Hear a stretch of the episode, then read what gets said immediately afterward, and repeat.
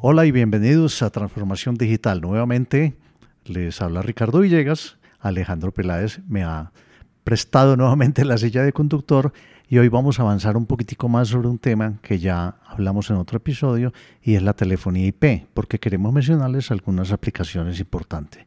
Ya regresamos. Vivimos en una época de transformación, rodeados de información y tecnología. Prepárese para aprovechar el uso de las herramientas que ofrece Internet, la tecnología y las comunicaciones.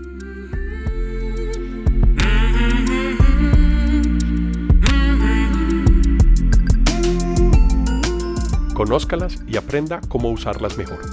Bienvenidos.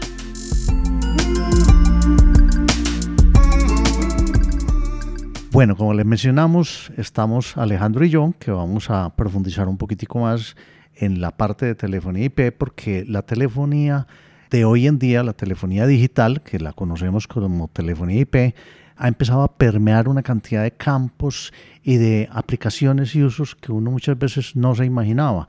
Entonces, Alejo con su experiencia nos va a contar algunas cosas. Lo primero es que siempre nos imaginamos cómo funcionan los call centers o contact centers. Bueno, la historia de los call centers es vieja porque viene precisamente de atender las personas en servicio al cliente cuando empezaron los servicios de venta por catálogo en Estados Unidos. Entonces era necesario tomar los pedidos y los pedidos empezaron a tomar inicialmente por correo porque también se podían pedir por correo. Yo mandaba un pedido por correo y se pedía. Pero entonces los call centers empezaron básicamente fue por ventas. Sí, porque tenían que empezar a agilizar el proceso de venta. Entonces era más fácil hacer una llamada telefónica que enviar una carta. Alejo, aclaremos una cosa. ¿Cuál es la diferencia entre un call center y un contact center? Digamos que un call center es un centro de recepción de llamadas donde yo puedo atender una necesidad y donde yo te puedo resolver la necesidad directamente en el teléfono. Tomar pedidos, eh, ofrecer soporte o dar soporte. Eso es un call center, un centro de llamadas. Un contact center incluye ya más información sobre ese proceso. Y más llamadas hacia afuera. Imagínate una aerolínea la aerolínea tiene un sistema de información que necesita para poder saber todo lo relacionado con los vuelos, porque si una persona llama necesita tener información de otros sistemas de información. Entonces digamos que cuando empezaron a aparecer los sistemas de información, esos call centers empezaron a cambiar en contact centers y empezaron también, como tenemos en otro podcast, vender servicios por teléfono. Entonces apareció el telemercadeo. Eran maneras en las cuales yo puedo comprar productos la televisión ayudó también. Había infocomerciales y había productos, o sea, se reemplaza el catálogo y ya en un infocomercial yo veo, vea, compre la aspiradora, llame ya. llame ya a tal teléfono. Ese teléfono es de un, call center. Ese llame ya lleva la llamada a un call center. O un Me imagino que los call centers y contact centers de hoy en día son todos, pues no creo que ya exista algo que no sea basado en telefonía digital o sea telefonía IP. Yo diría que no, porque pues es más barato utilizar telefonía IP que la telefonía anterior. El cambio de evolución y la tecnología baja costos de operación en ese, en ese tipo de sistemas. Pero además, porque me imagino que ya al ser manejado por software hay una cantidad de información que yo puedo obtener. ¿Como qué, por ejemplo? Por ejemplo, las colas. Yo cuando tengo muchas llamadas, tengo que empezar a atender en orden esas llamadas. Esas llamadas, hay teoría de colas, entonces yo puedo atender las llamadas dividiendo ese volumen de llamadas a diferentes grupos. Hay llamadas de servicio al cliente, pero hay llamadas de venta, pero hay llamada de pedidos. Eh, se puede organizar la logística. Fíjate que para yo tener un buen contact center, yo tengo que tener unos procesos muy bien establecidos en la compañía, porque si no están claros y establecidos y yo no tengo las personas que saben sobre el producto para vender o las personas que saben sobre el producto para dar servicio al cliente, mi call center o mi contact center no va a ser eficiente. Entonces tenemos un podcast sobre televentas que está muy bien explicado precisamente cómo es la, la necesidad y cómo se cubren todos los requisitos para poder tener un buen canal de televentas. Y me da muchas más estadísticas, me imagino. Claro, esas colas ya se pueden empezar a, seguir. Las estadísticas empiezan a tener relevancia cuando tú sabes cuántas llamadas entran, cuántas llamadas salen y de esa manera tú puedes calcular cuántas personas vas a necesitar en tu centro de contacto o cuántas líneas telefónicas vas a necesitar para poder llamar. Eso es una información básica. Y me imagino que del manejo de colas me está dando una estadística de cuánto tiempo la persona que llama ha tenido que esperar y ahí me tengo que preocupar para rebajar ese tiempo. Depende, porque si yo voy a dar un buen servicio, yo necesito tener un tiempo prudente para yo poder dar ese servicio. Pero si yo quiero cerrar un pedido, yo ya tengo que agilizar también para que el tiempo que ese pedido tome sea el menor y yo de esa manera poder hacer eficiente un proceso de venta. Pero también puedo grabar las conversaciones también puedo saber la simultaneidad de las llamadas entrantes, también puedo ver los picos de cómo se comporta el sistema. Entonces yo puedo hacer dinámico un call center. Habrá call centers que empiezan a recibir llamadas más por la noche que a mediodía. Eso iba a decir, yo me imagino que uno puede ir obteniendo y analizando estadísticas de cuáles son los picos y programar la gente en horarios distintos para atender esos picos, pero también no tener una cantidad de gente desocupada cuando las llamadas entrantes son muy pocas. Claro, y reordenar las llamadas cuando la gente es poca o mucha. Supongamos que yo tengo muchas llamadas y uno de los agentes que está atendiendo esas llamadas tiene que ingresar. Yo como le digo al sistema, vea, llegó un agente. Hay software de call center que le permite identificar que hay un nuevo agente y que lo conecta a una cola y eso se llama agentes dinámicos. Porque si yo defino una extensión fija, tengo que poner un agente en esa extensión para que conteste la llamada. De hecho, si no está ahí, la llamada va a ser una llamada perdida y va a ser una insatisfacción para la persona. Y todas esas estadísticas las puedo tener, ¿cierto? Las llamadas entrantes, las llamadas perdidas, ¿Qué más? Estadísticas sobre medición de eficiencia de la gente, cuánto tiempo se demora atendiendo una llamada, tipificación de llamadas. Yo puedo decir, yo me demoré esta llamada 15 minutos, pero era soporte al cliente. Yo me demoré dos minutos y era un pedido. Yo me demoré 30 segundos y era para otra área. Entonces yo puedo saber con esa tipificación cómo clasificar las llamadas y cómo hacer vivo el proceso de entrada de llamadas. Entonces yo lo voy cambiando a medida que las mismas llamadas me van diciendo que cambien los procesos. Alejo, fíjate que inmediatamente nos fuimos a hablar de call center porque quizás es una de las aplicaciones más eh, apropiadas, diría yo, para el uso de la telefonía IP. Pero debe haber otras cosas, sabemos que hay otras cosas. Siendo ya todo digital, hay un mundo digital al cual me imagino que nos podemos conectar. Sí, el call center es un canal es un canal de comunicación que se puede utilizar para servicio al cliente, que se puede utilizar para ventas, que se puede utilizar para tráfico outbound, es decir, hacer yo llamadas y contactar personas y clientes. Pero ese tráfico yo lo puedo empezar a organizar.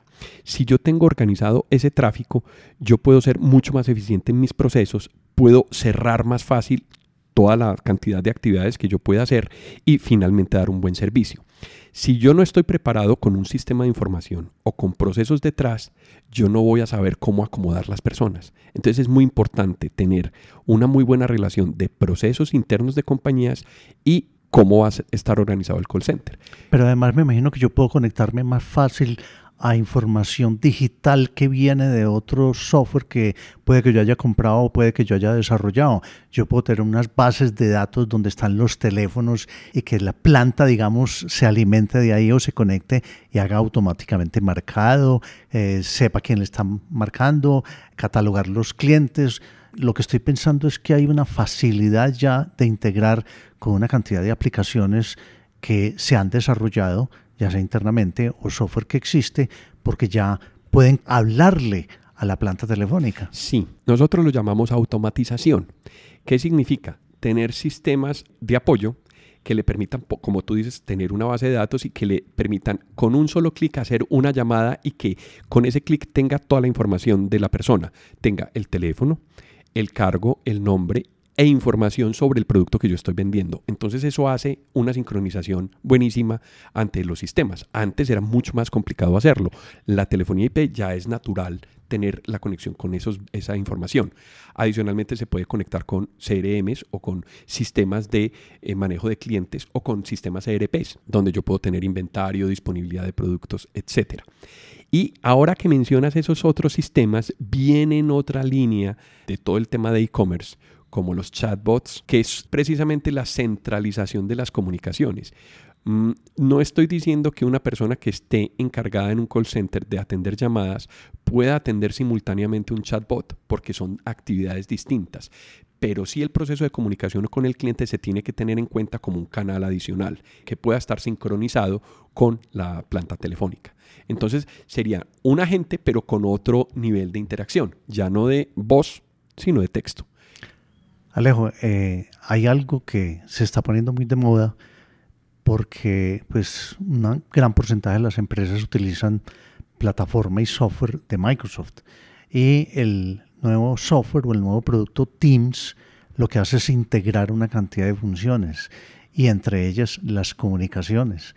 Las plantas telefónicas se empiezan a integrar fuertemente con Teams. Sí, señor. Esos sistemas los llamamos gateways. Cuando yo necesito interconectar un sistema de planta telefónica con un sistema de información como Skype, como Link o como Teams, en este, en este caso que lo sacó Microsoft, yo puedo unificar el mundo de esos sistemas que vienen de voz IP sobre otras aplicaciones y puedo traer esas comunicaciones a la planta IP o puedo llevar las comunicaciones de la planta IP a esos sistemas de comunicación. Se hace a través de gateways. Hay equipos y hay sistemas que hacen eso.